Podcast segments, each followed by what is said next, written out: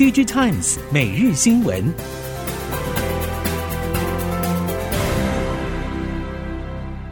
听众朋友您好，欢迎收听 DG Times 每日新闻，我是袁长杰，现在为您提供今天科技产业的新闻重点。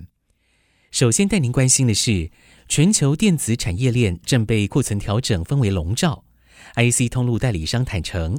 包括如原厂晶片价格、终端需求等，正详实反映市场的状况。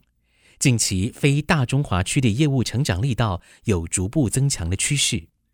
供应链传出，IC 通路龙头大连大控股未来将扩增北美、东南亚等地服务据点与人力，进一步完善对客户的服务。通路业者坦承，三 C 等消费市场确实相对疲软。不过，车用领域相对稳健一点。各界关心电源管理 IC 龙头德州仪器在大幅缩减通路代理商之后的营运状况。从营运面来看，德州仪器终究没有缩减资本支出。随着半导体库存调整越来越明显，后续是否会对于其他类比 IC 业者造成价格压力，各界仍持续关注。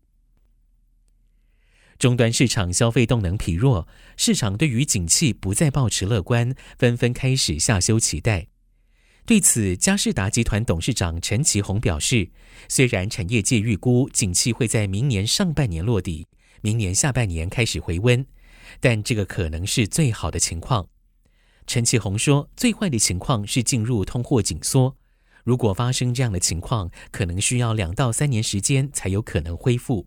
如果真的进入景气寒冬，如何超前部署将会成为关键。面对外界景气不佳，佳士达今年还是渴望维持成长。陈其宏认为，主要是因为集团先前启动的大舰队策略，让集团往高附加价值事业转型。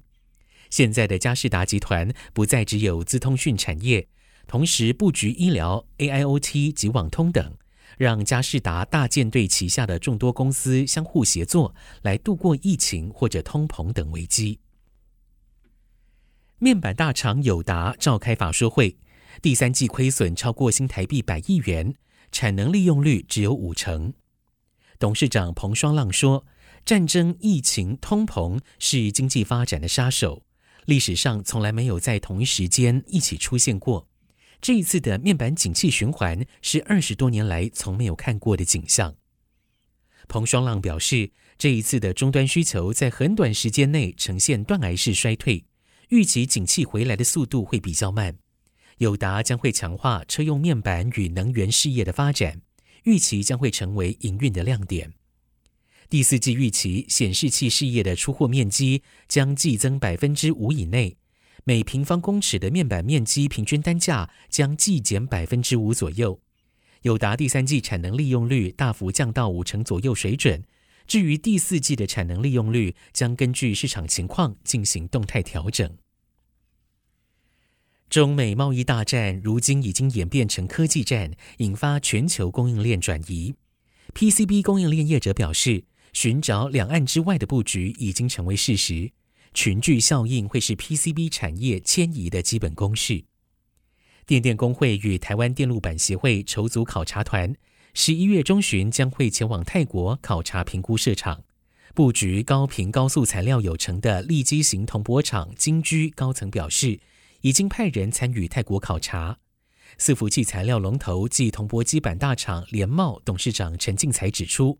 为了布局大中华区以外产能，已经进行东南亚市场计划。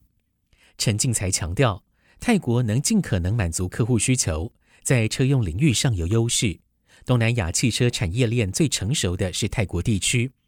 联茂看好伺服器与车用，明年第一季就会确定落脚地。鉴于大环境景气不佳，SK 海力士第三季业绩不如预期。加上了受美国晶片禁令影响，SK 海力士中国无锡厂难引进极紫外光设备，升级 DRAM 新世代制程卡关。SK 海力士在财报电话会议中透露，最糟的情况可能会考虑出售中国厂等方案。十月初，美国商务部再度发布对中国半导体的制裁措施。虽然南韩 SK 海力士、三星电子已经和美国达成协议。未来一年内所需设备还是可以在未经美国许可下进口中国。不过，这只缓解了眼前危机。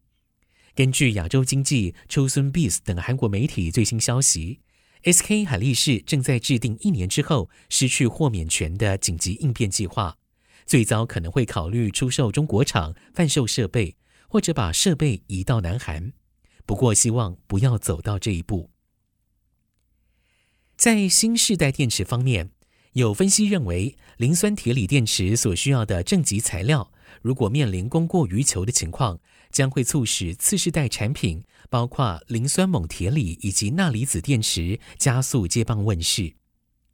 供应链业者表示，新产品认证需要累积一定的测试量能。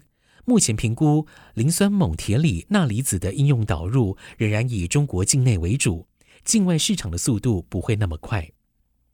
业者指出，以能量密度较高的磷酸锰铁锂电池来看，包括日本、欧美、台湾都有业者投入，但目前都没有达到大量量产的阶段。投入的业者只要产品认证以及出海口都就绪，胜算的机会就比较大。钠离子电池成本比磷酸铁锂电池低大概三到四成，但是在充放电循环次数上比较不具竞争力。预估初期导入以二三轮或工具车为主，近日以宁德时代公开明年正式投产，受到瞩目。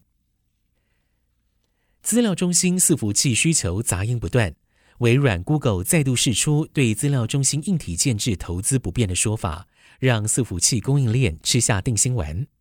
不过业者也表示，市场变化大，客户在备货上更贴近现实，上游拉货仍然会保持谨慎态度。微软执行长萨蒂亚·纳德拉表示，虽然整体经济情势不容乐观，但是在企业数位转型以及对经济保守看法带动之下，将会加速转移到公有云。微软将会延续之前的资料中心建置规划与投资，下一季不会改变。Google 执行长桑德尔·皮菜也表示，全球客户持续透过 Google 云端平台进行数位转型，对这个机会感到兴奋。目前，不论企业或政府，都处于采用公有云的早期阶段，所以 Google 会持续投资。印尼经济协调部部长 Airlangga Hartarto 日前表示，福特汽车与现代汽车正与印尼当局和当地业者洽谈投资合作事宜。因为印尼拥有汽车人口的比例低，加上政府寄出了各项优惠政策，许多海外车厂将印尼视为值得开发的潜在市场。根据路透 AutoVista 二四报道，福特在七月份已经和镍矿商 v a l Indonesia 和中国浙江华友钴业签订共同在印尼建造镍化学物质提炼厂的合作备忘录。另外，现代也有意与南韩电池商乐金能源解决方案合作，投资印尼当地的电池与电动车产业。因为印尼空污问题严重，加上近年全球兴起绿能减碳趋势。促使印尼政府推动电动车转型的各种措施。印尼交通部表示，印尼当局将会在明年推出极优惠的电动车购车补助，希望能够让更多消费者愿意选购电动车。最后，我们来看到的是，液冷散热已经成为趋势，不止资料中心伺服器厂跟上，电信设备商 Nokia 也推出液冷解决方案。Nokia 指出，行动网络有八成耗能与基地台有关，其中又有百分之三十的应用在冷却基地台。透过液冷，不只可以有效地降低耗电，更能够降低二氧化碳排放量。液冷散热从 PC 开始，已经逐渐应用到伺服器。近期，包括电信设备商都提出了液冷散热方案。液冷相较于过去的气冷散热，更符合 ESG 目标。近期，Nokia 也宣布与 Inventure 合资成立公司 Axiosys，取得 Nokia 贝尔实验室的两项散热技术授权，进行后续产品开发与销售。Nokia 表示，这一款液冷散热可以直接针对晶片或者其他发热源，用至单台伺服器或者大型的资料中心。